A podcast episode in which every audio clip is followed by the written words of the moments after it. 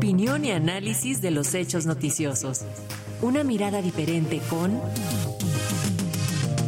Jorge Meléndez Preciado. Así es, esta mañana el periodista Jorge Meléndez nos habla acerca de las movilizaciones a favor del Poder Judicial y la necesidad de una reforma profunda en este sector. México, país de libertades. El domingo 22 de este mes hubo de todo como en botica en la Ciudad de México. Manifestaciones en favor de Israel, apoyando a la lucha de Palestina contra el sionismo, incluso judíos aquí y en el mencionado primer país condenaron esa práctica de anular enemigos, manifestaciones en varias ciudades en defensa del Poder Judicial, en una de las cuales participó el nombrado inicialmente por López Obrador en su sexenio a la Suprema Corte de Justicia de la Nación, Juan Luis González Alcántara, y un desfile inmenso de Catrinas.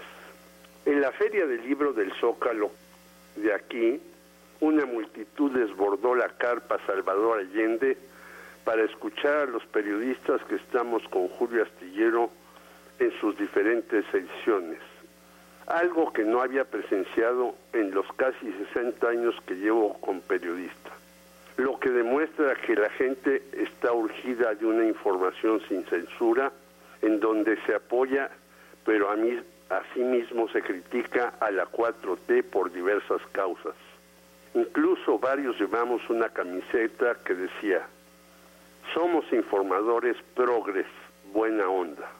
Las supuestas marchas en defensa de los trabajadores del Poder Judicial también se dieron en esta caótica y libertaria ciudad.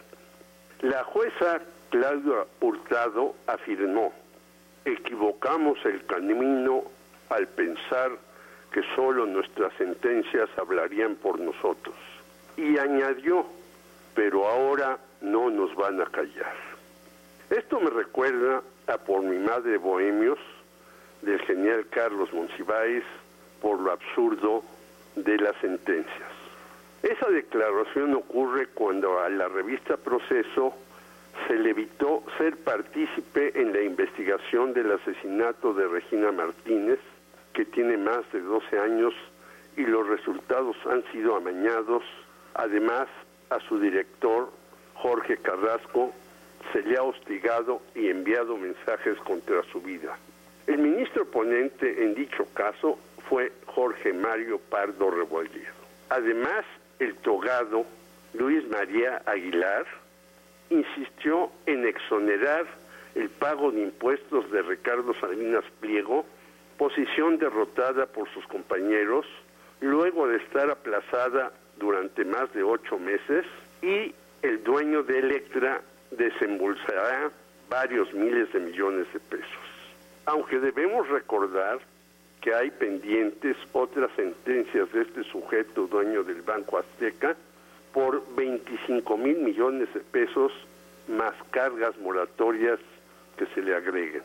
Pero Salinas Pliego hizo un acto por su cumpleaños donde regaló varios millones de pesos a los asistentes con total desfachatez. Tampoco seguramente la jueza Hurtado recuerda cómo los narcotraficantes y millonarios que explotan los recursos mexicanos sin límites, Germán Larrea como gran ejemplo, son exonerados y hasta liberados por sus ilícitos en los juzgados.